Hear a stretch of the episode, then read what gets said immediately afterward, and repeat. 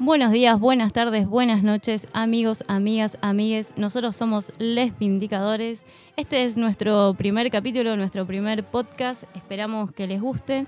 Quien les habla es Jess y estoy acá al lado con el Fabro. Buenas a todos los oyentes. Estábamos contentos por esta primera edición. Eh, la idea es un poco de Les Vindicadores, es venir a reivindicar, ¿no?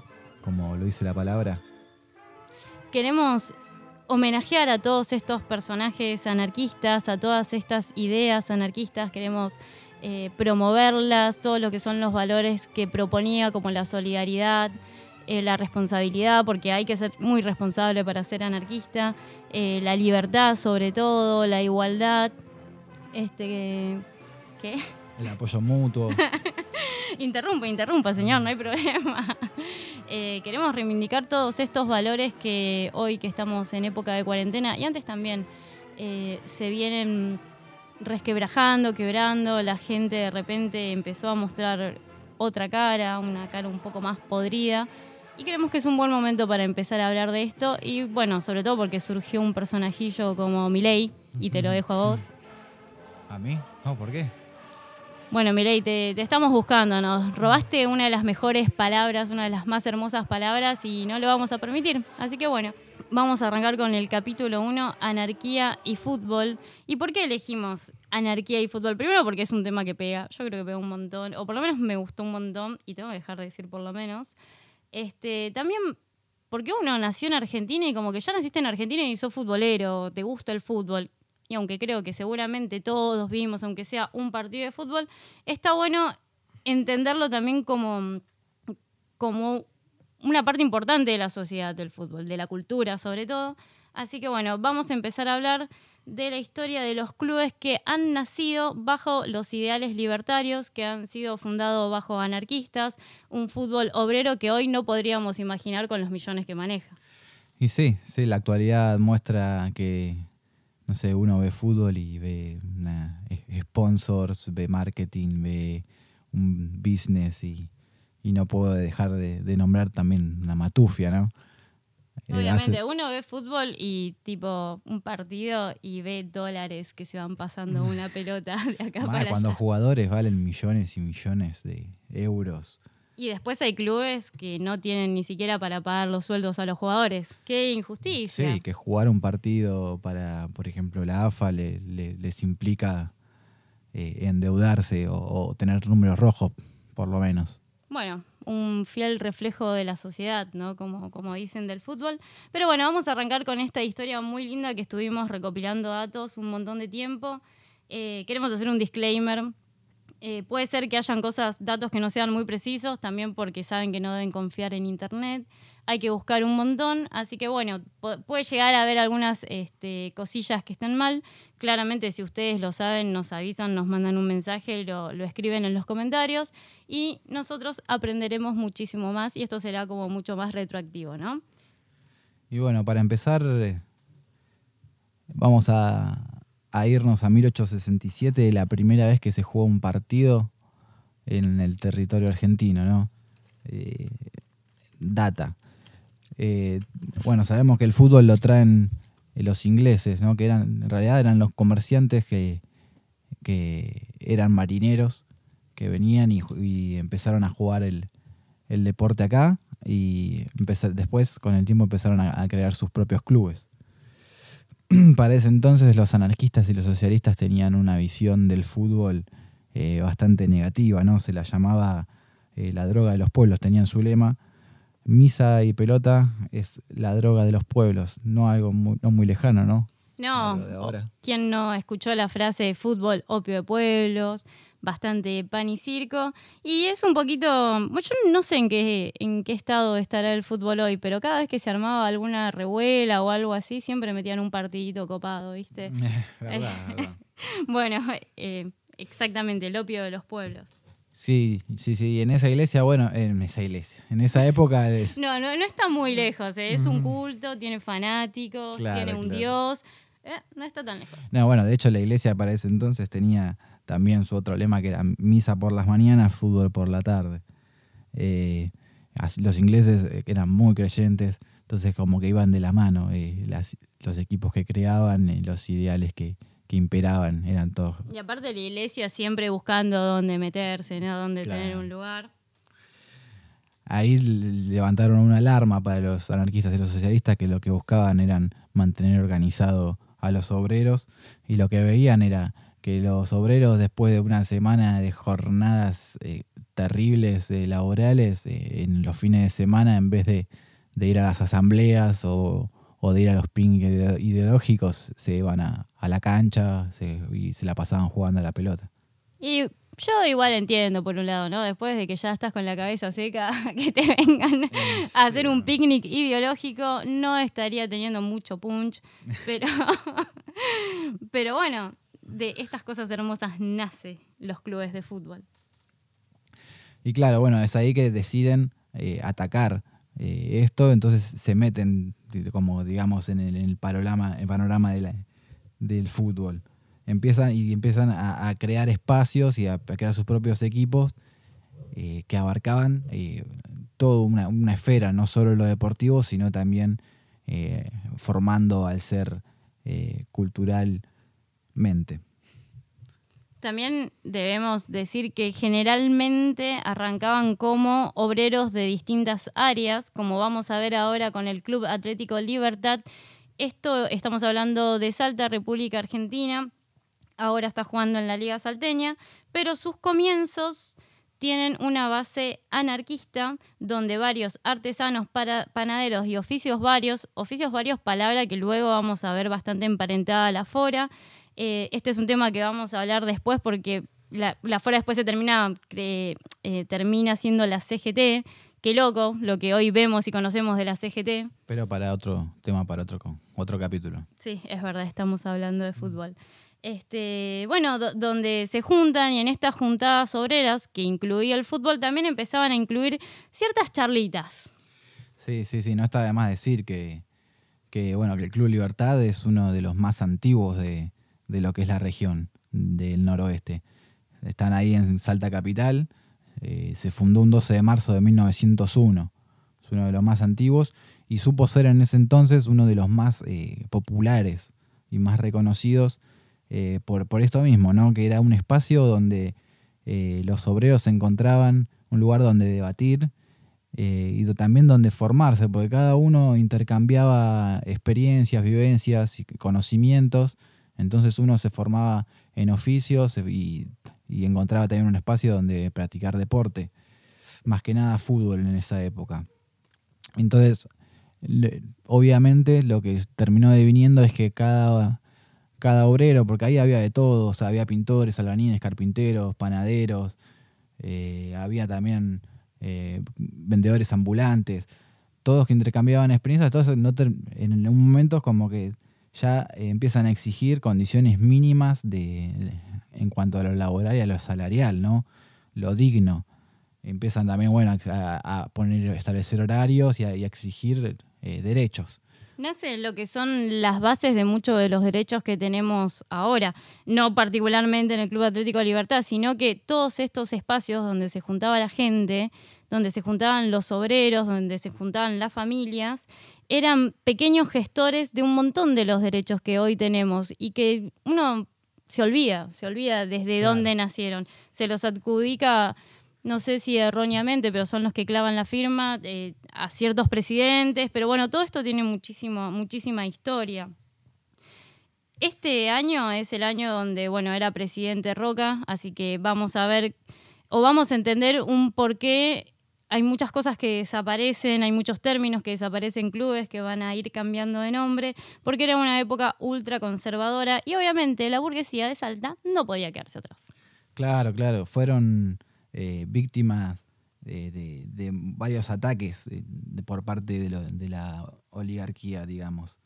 Eh, se los empieza a acusar también de fomentar nuevos sindicatos, estos que, decía Jess, se los empieza a perseguir y a reprimir. Un año después, o casualidad, la burguesía crea el, Club Atlético Salteño, ¿no? Como manera de, contrarrestar estos, esta influencia zurda que venía, que venía a por todo, ¿no? Ponele.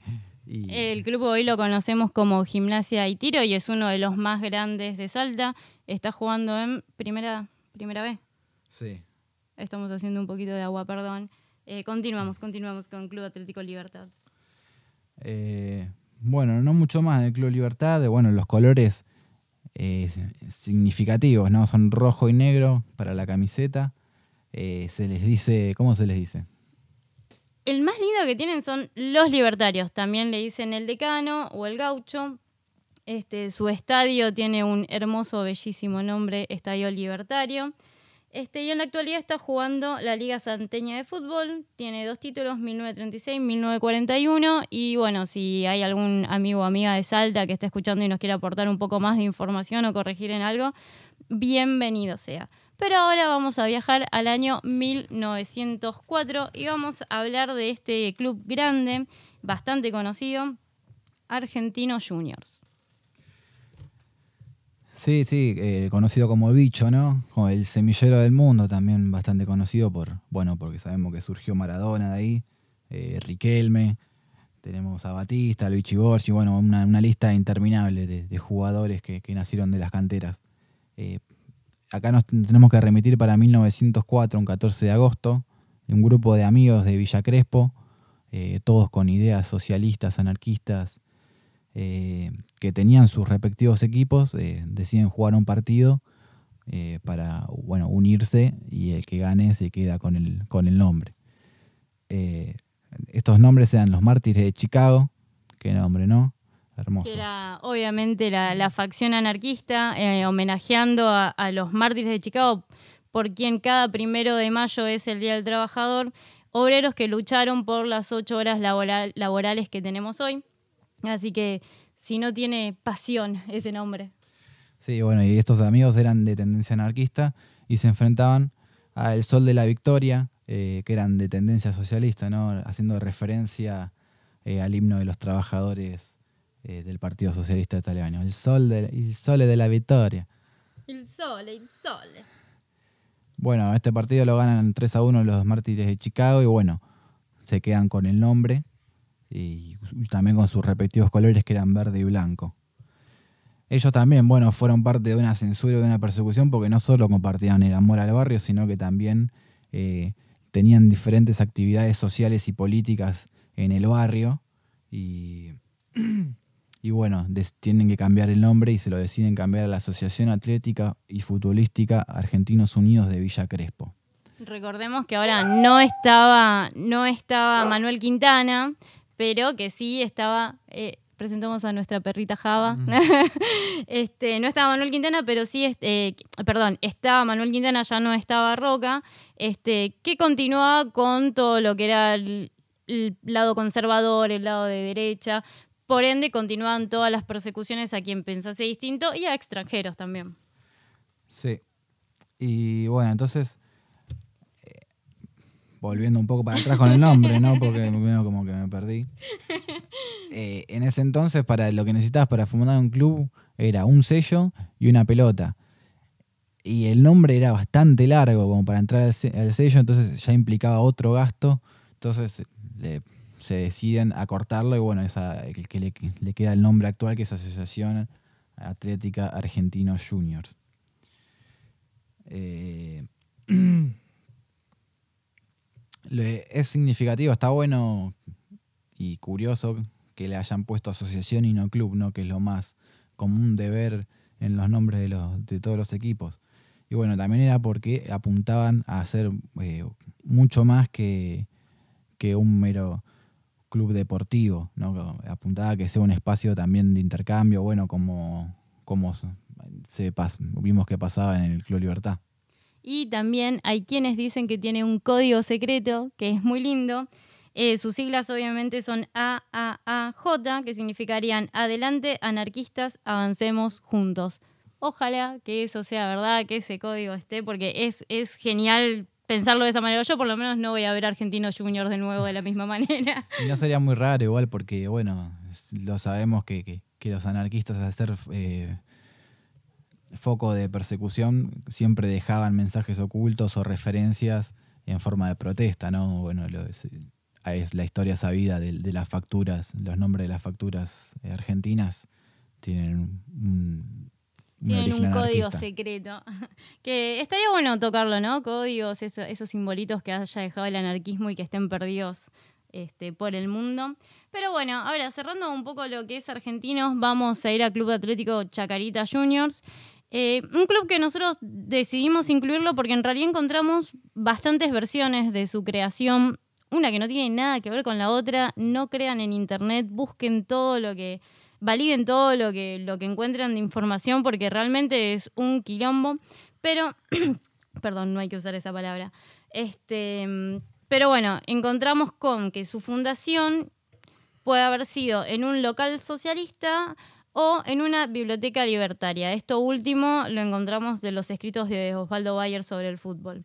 Pero bueno, lo vamos a incluir o decidimos incluirlo porque creemos que, que una de estas historias debe ser cierta. Sí, y bueno, y el nombre se da por la zona donde se crea, que, es ahí en un, bueno, no sabemos en, si era un local, si era una, biblioteca, pero cuestión que es ahí en Dorrego y Córdoba, el barrio de Chacarita, bueno, a eso se debe su nombre, ¿no? Los colores, eh, rojo, negro y blanco. Y acá también encontramos varias versiones de, de por qué son los colores el primero, bueno, un rojo socialista, el negro porque ahí, para quien no conoce Buenos Aires, está el cementerio de la Chacarita. Eh, y el blanco porque un cura, que no sabemos muy bien de dónde sale, les dice que tiene que adoptar el blanco como símbolo de pureza y bueno, es lo que quedaría. Después, otra de las historias que encontramos es que en realidad eh, varios de los integrantes de este club eran amateurs, porque el fútbol en ese momento era amateur, no se cobraba un peso, eran integrantes de la Fora también. Entonces adoptan el rojo y el negro, pero el cura sigue entrando para decirle lo del blanco. Así que bueno, si, si alguno de nuestros amigos de San Martín, porque ahora Chacarita está en San Martín, se mudó a San Martín, sabe o nos puede desasnar de, de esta situación, bienvenido sea, por favor nos escriben este, y nosotros seremos mucho más felices y habremos aprendido mucho más.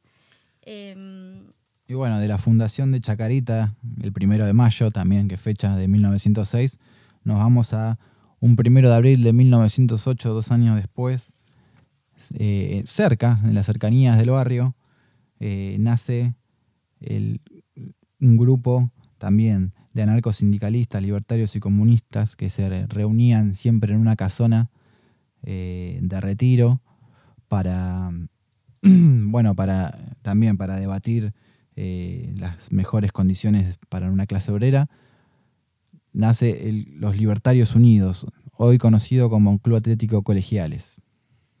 Hermoso nombre de Libertarios Unidos y además es un club que nos toca bastante de cerca, este, es del querido Club de Munro, en nuestro barrio. Así que bueno, arranquemos con, con esta bella historia, diríamos.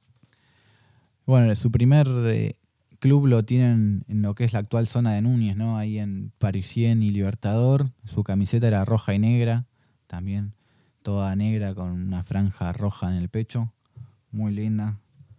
Eh, y luego, para 1919, por orden gubernamental, ¿no? Por un decreto, se les prohíbe usar el nombre y se los obliga a cambiárselo.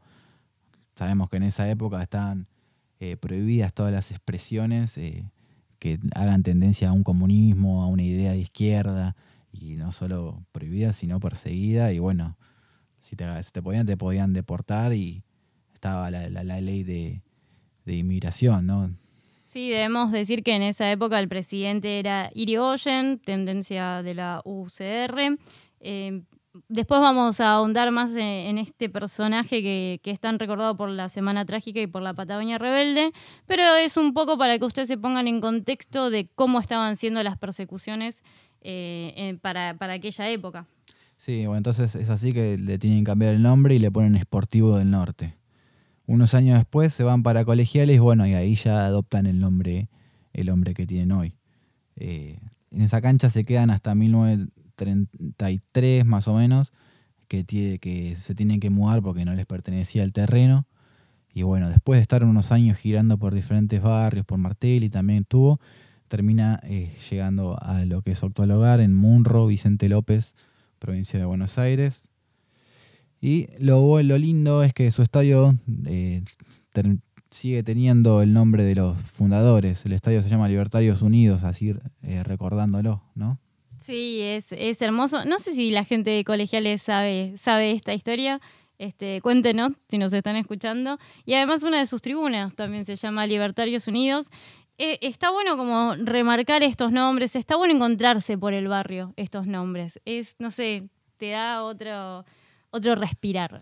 Sí, de hecho, de, creo que de habernos encontrado con el nombre del estadio es que nació todo, todo esto, ¿no? Porque ahí uno empieza a investigar y bueno, ay, mira, y este y este, y bueno, un club va llegando a otro. Y que seguramente debe haber muchos más, porque sabemos que también que la mayoría de los clubes que nacieron a partir del 1900 eran de origen eh, laburante, ¿no? Y eran todos eh, extranjeros o, hijos de extranjeros, todos obreros.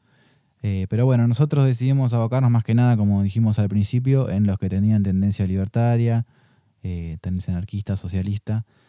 Y seguramente debe haber mucho más.